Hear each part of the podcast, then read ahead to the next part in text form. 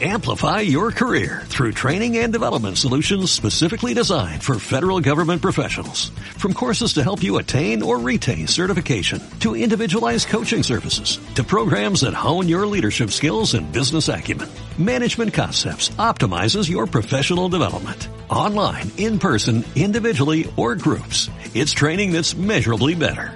Learn more at managementconcepts.com. That's managementconcepts.com. Todos y, y todas. De verdad es un honor y un privilegio estar acá. Me, me, siento un poco extraño, parece a las catedrales anglicanas antiguas donde se ponen bien arriba. Eh, yo quiero compartirles hoy, esta mañana, algo que a lo mejor podría no ver muy alusivo al, al, a las vocaciones pastorales, pero sí lo es, lo es en su esencia misma. Eh, Jesús habló en parábolas. Y las parábolas, ¿ustedes saben cuál es el origen de la palabra palabra? Parábola. El, antecedente de la, del significado de palabra es parábola. Es decir, toda palabra es una, palabra, es una parábola. Yo creo incluso que la Biblia entera es una parábola. ¿Por qué? Porque cada parábola tiene una expresión que algunos han acuñado desde una mirada de la espiritualidad que es ajá. Acción, justicia, o asombro, justicia y acción. Cada palabra, toda la palabra de Dios está convocada para provocarnos un, incluso tiene esa misma eh, expresión emocional o de impacto. Ajá, ¿ah? oh, qué sorpresa, esto no lo había visto. Efectivamente, la, escritura, la palabra de Dios y el pastor tienen la función desde la prédica, desde, la, desde poner en la actualidad la palabra de Dios, el provocarnos siempre un ajá. Algo que nos asombra, algo que nos invita a una mirada distinta de la justicia, de la compasión, de la acción de Dios y algo que nos lleva a actuar. Ajá, asombro, justicia y acción. Si toda palabra es una parábola, significa que no estamos aquí para que el predicador o el que es pastor nos, nos diga cosas que ya tenemos domesticadas. Y eso muchas veces pasa con las parábolas, las tenemos muy domesticadas. Solo un ejemplo, el fariseo y el publicano. Nosotros no leemos bien esa parábola porque la tenemos domesticada. Porque cuando se contó esa parábola, el fariseo era realmente un hombre que tenía toda la reputación del mundo. Lo que pasa es que nosotros ya la leemos con toda una tradición de interpretación al fariseo hipócrita. Pero en ese contexto no era así. Quien estaba escuchando la parábola estaba diciendo, oh, claro, él merece el primer lugar, no hay ninguna duda. Pero nosotros ya leemos domesticada. Bueno, lo mismo pasa con la parábola que quiero compartirles a ustedes y hacerles las mismas preguntas que hacía Jesús. Jesús frente a la multitud ya tan increíble que en una barca les predicaba, tenía a sus discípulos, el grupo minoritario, y detrás toda la multitud. Entonces era una multitud con una gran expectativa, una gran expectativa. Están escuchando a un nuevo maestro, están ahí quién es, quién será, pero lo que dice lo dice con autoridad y algunos se sanan con su palabra y su acción. ¿Será el Mesías? Y desde la dimensión de la expectativa de esa gente que vivía en mucha pobreza, porque está en la zona de Galilea, la zona más pobre, es como la periferia de Santiago, la zona sur, la zona norte, vivían en situaciones de escasez, de desesperanza. Entonces Jesús se tornaba, este va a ser el enter y va a cambiarlo todo. Es más, yo creo que incluso dentro de las voces de la expectativa, ante la pregunta de Jesús, se podrían haber escuchado las tentaciones demoníacas. Ah, me explico. Jesús está frente a la multitud y les dice, es como si estuviese frente a nosotros y nos dijera, ¿con qué compararemos el reino de Dios? Si ustedes no conocieran la parábola y si ustedes no tuviesen ningún antecedente de ella, les aseguro, y yo me pongo en esa multitud, ¿no? que nuestro, piensa rápido, ¿con qué compararías el reino de los cielos? Y lo que se nos vendría a la cabeza es corona, castillos, reinos, imperios, poder, gobierno, presidente chileno evangélico, Chile para Cristo, y, etcétera, etcétera, etcétera.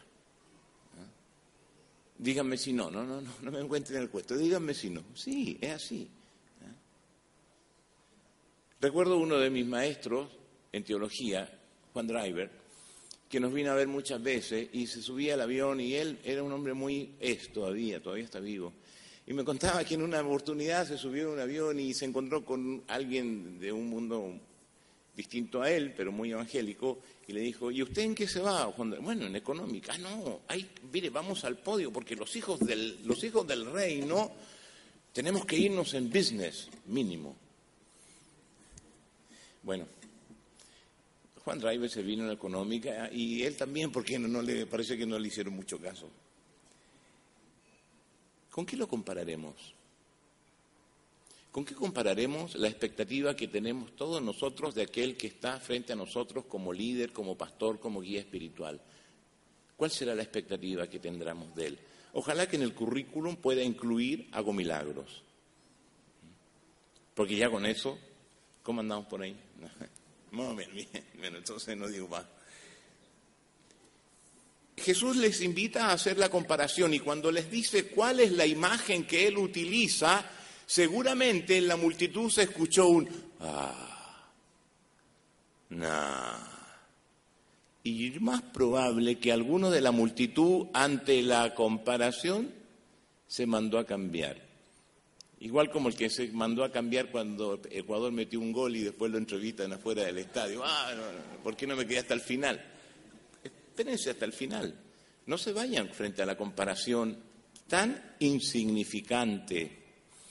Porque la comparación no está en función, y aquí vienen los asombros, porque una parábola tiene que provocarnos eso. La, comparación no está en función que efectivamente la mostaza sea la semilla más pequeña. Porque el ciprés es una semilla más pequeña y crece más que la mostaza. La comparación está en función de lo insignificante. Comparó el reino de Dios con lo insignificante, porque hay, recuentos de no botánicos, pero sí de gente que habla de, incluso eh, los rabinos hablaban del problema con la mostaza, porque la mostaza incluso era un arbusto que podría crecer en el camino. Por lo tanto, habían ciertas restricciones también, cuidado con la mostaza, porque la mostaza podría contaminar las otras verduras y las otras hortalizas. Había todo un tema. No era una semilla muy preciada que alguien se hiciera un, anillo con la semilla de, mostaza. No, no, no, para nada. Era insignificante. Y tampoco que iba a crecer tanto como un ciprés o un cedro. No, iba a crecer máximo, si le la semilla negra, que ya la mostaza negra, tres, tres metros, máximo. El tema estaba en que al crecer en el huerto, las aves, todas las aves, podían encontrar en sus ramas un momento para eh, descansar mientras picoteaban de todas las semillitas y de las verduras que estaban ahí en ese huerto.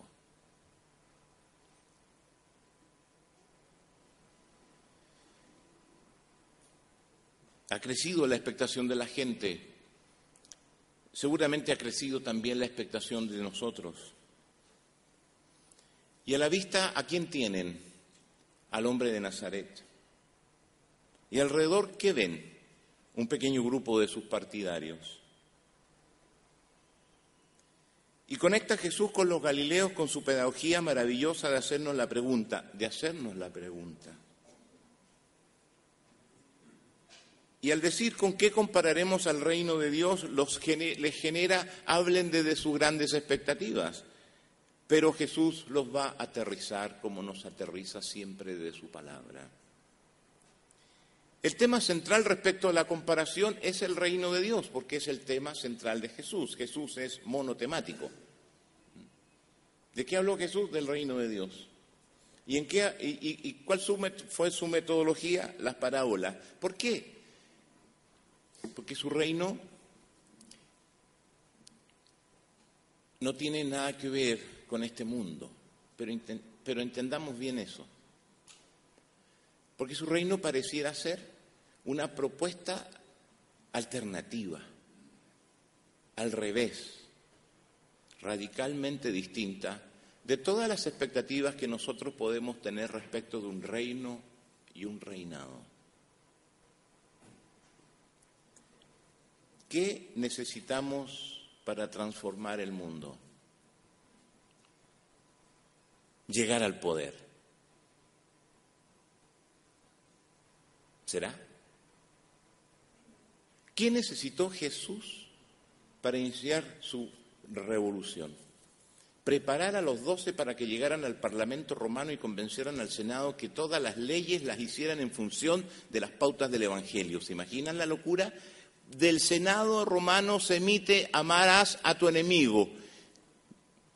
¡Qué locura!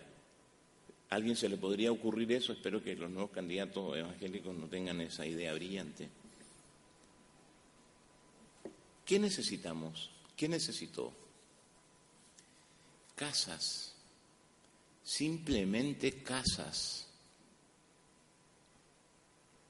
¿Cuál es el elemento central que está en la comparación? No es solo la semilla, es la semilla que se planta, es, la invisibilidad de su acción y desde la invisibilidad de su acción va creciendo para albergar todas las aves que se anidan alrededor de ese huerto. Semilla plantación, crecimiento. El centro de la parábola no está en que las cosas pequeñas van a crecer, no. El centro de la parábola está en que en la comparación frente a lo insignificante, frente a aquello que jamás ustedes compararían el reino de Dios. Y que desde esa invisibilidad, desde esa no notoriedad, desde esa actitud o desde esa eh, presencia casi anónima, acontece el asombro de algo que crece y sin darnos cuenta alberga, cobija, acoge. No es un cedro, es un arbusto. No es un imperio, es una casa.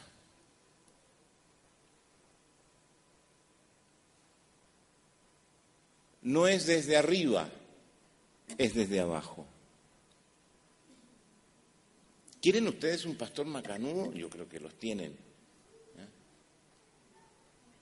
Y ojalá su currículum sea lo suficientemente imponente y grande, cosa que él resuene y nos lleve y esto sea, uff, algo que todos miren y contemplen asombrados. ¿Qué poder tiene esa iglesia? ¿Qué poder? ¿Qué poder? ¿Qué impresionante? Jesús, si esa fuese su expectativa, vendría aquí, se pararía frente a ustedes y le dicen, a ver, ¿con qué están comparando el reino de los cielos? Porque les vuelvo a recordar la parábola que le dije a mis discípulos hace sus buenos años, con una insignificante semilla de mostaza.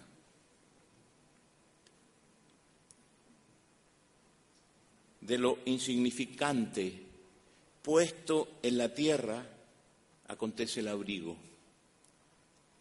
acontecen las condiciones de hospitalidad, de anidarse. Una semilla que nos invita a descubrir en ella un potencial humilde que no reclama privilegios. Está puesta en la tierra. No es materia especulativa de contemplación futura. ¿Cuándo vendrá? Pero cuando venga, ah, no, prepárense los malos. Porque cuando venga, ah, se va a dar vuelta la tortilla. ¿ah? O se va a invertir la pirámide. Así que crucemos los brazos y esperemos nomás, tranquilito, deja que venga Cristo.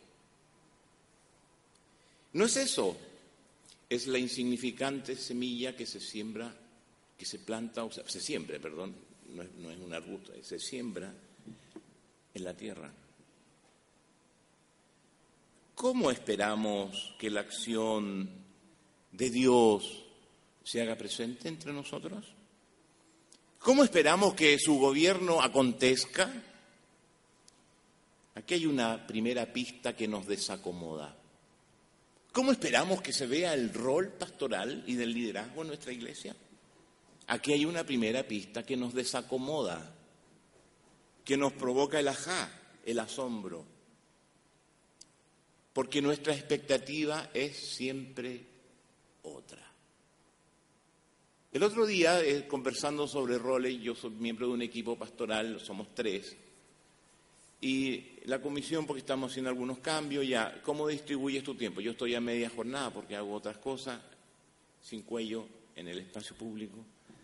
Y, digo, a ver, 20 horas, espérame, déjenme ver 20 horas, ¿cómo las organizo?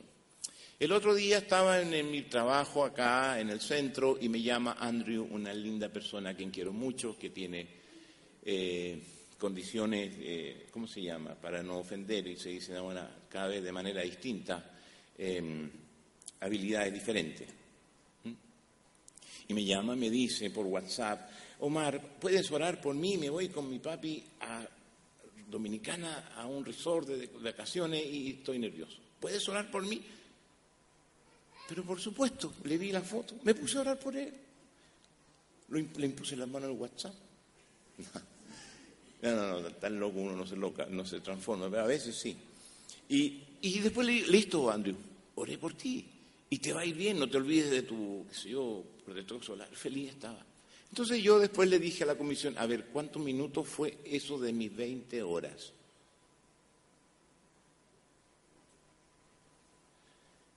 Es decir, si a un pastor lo llaman a las 5 de la mañana, a las 5 de la mañana va a estar ahí en una emergencia y una crisis.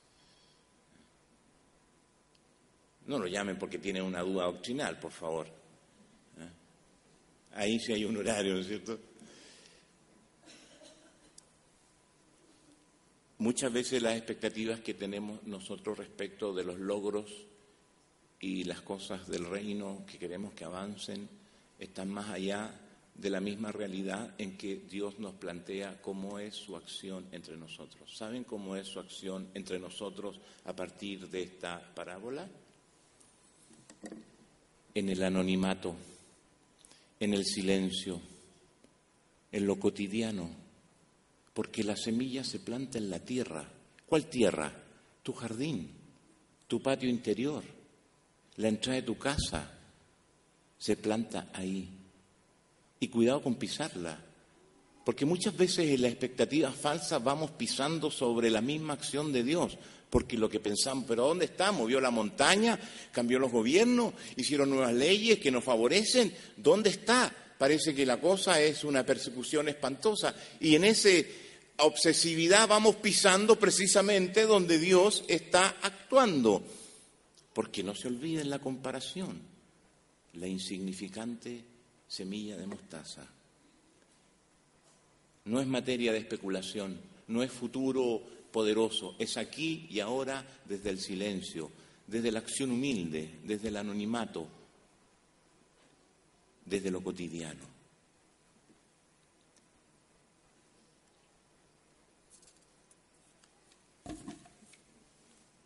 ¿Qué lecciones nos deja Jesús entonces para llevarlo a la justicia y a la acción?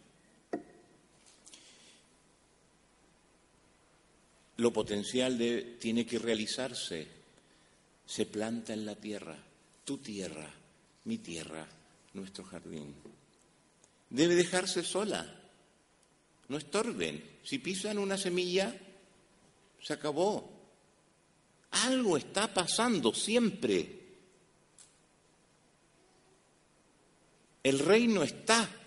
Y ya vamos a ver la pista que el mismo Jesús nos deja aunque no la veamos, está. Como han dicho varios sabios, hasta Neruda, sin ser creyente, lo invisible es lo que controla el mundo.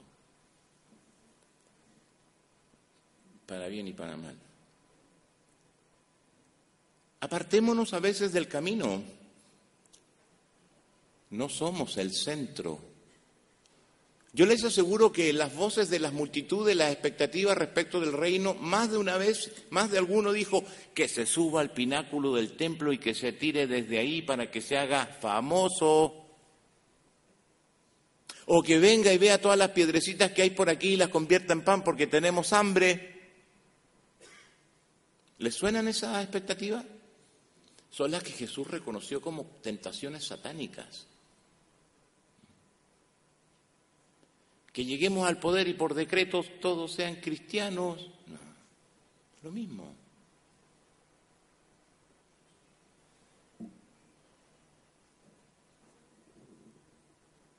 ¿Cómo queremos que las cosas cambien? Nos pregunta Jesús. Descubrí su apodo sin que me lo dijera. Llegué al liceo Las Tarrias donde yo estudié y, el profesor de castellano me miró al ver mis apellidos y me dijo, ah, el hijo de Callampito. Y este, Callampito en tiempo de nuestro liceo, Callampa, las poblaciones Callampa. Hoy ya no se dice poblaciones Callampa porque es peyorativo, pero las poblaciones pobres. Entonces, este me está ofendiendo. No, tranquilo, anda donde tu papá cuando llegues a casa y cuando lo vea dile, hola Callampito. Eso hice, llegué a casa, llegó mi viejo y cuando lo voy a ver a su cuarto le dije, hola Callampito. Y se ríe, me dice, ¿de dónde sacaste eso? ¿Quién te dijo eso? Me dijo qué, porque el profe no me había dicho nada. ¿Por qué te dicen Callampito? Ah, me dijo, es que cuando yo estudié en el pedagógico de de la Universidad de Chile, aquel glorioso tiempo de, de formaban maestros, agarraba una campanita con un amigo y nos íbamos a las poblaciones callampas, sonábamos la campanita para que llegaran las personas analfabetas y les empezáramos a hacer clases.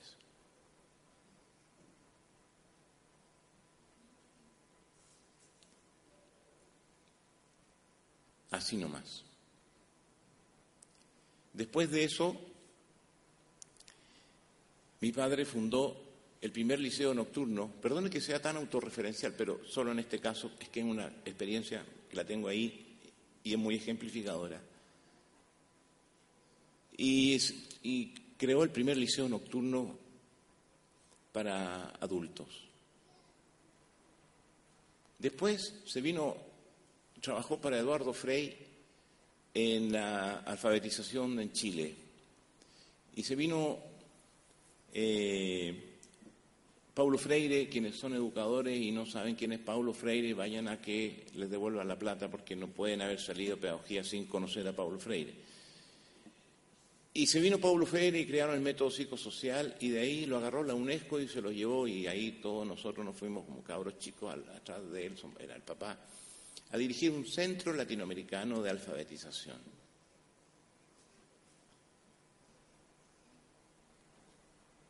Y cuando mi viejo terminó cuarto medio, mi abuela le dijo, hijo, hasta aquí nomás llegamos, me ha costado mucho lograr tu cuarto medio, así que, hijo mío, a trabajar.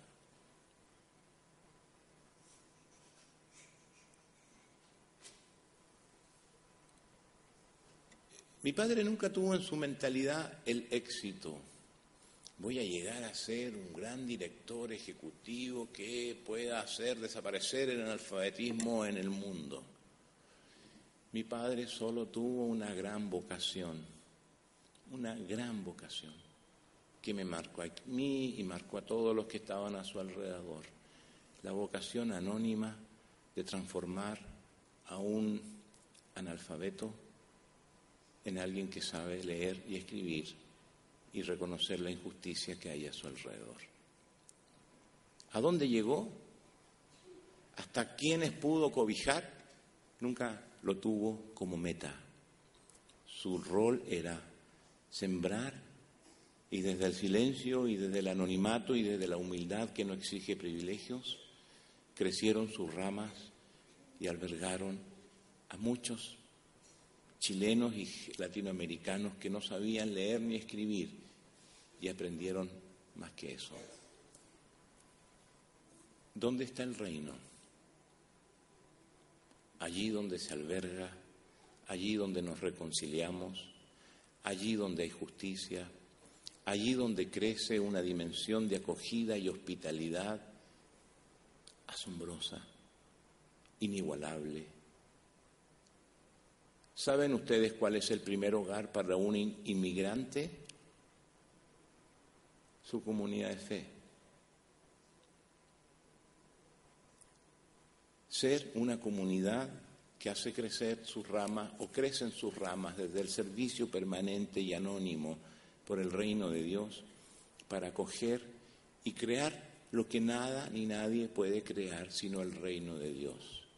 Vínculos, vínculos con Dios, entre nosotros, y construir una comunidad vincular que alberga a todas las aves, a todas las aves. Las aves en el Antiguo Testamento tienen la idea de todas las naciones y todas las religiones. Que el Señor les bendiga que el Señor bendiga a aquellos que ustedes han puesto no solo para sembrar la semilla de mostaza, sino que para enseñarnos a cada uno de nosotros a sembrarla en nuestro propio jardín. Que Dios les bendiga.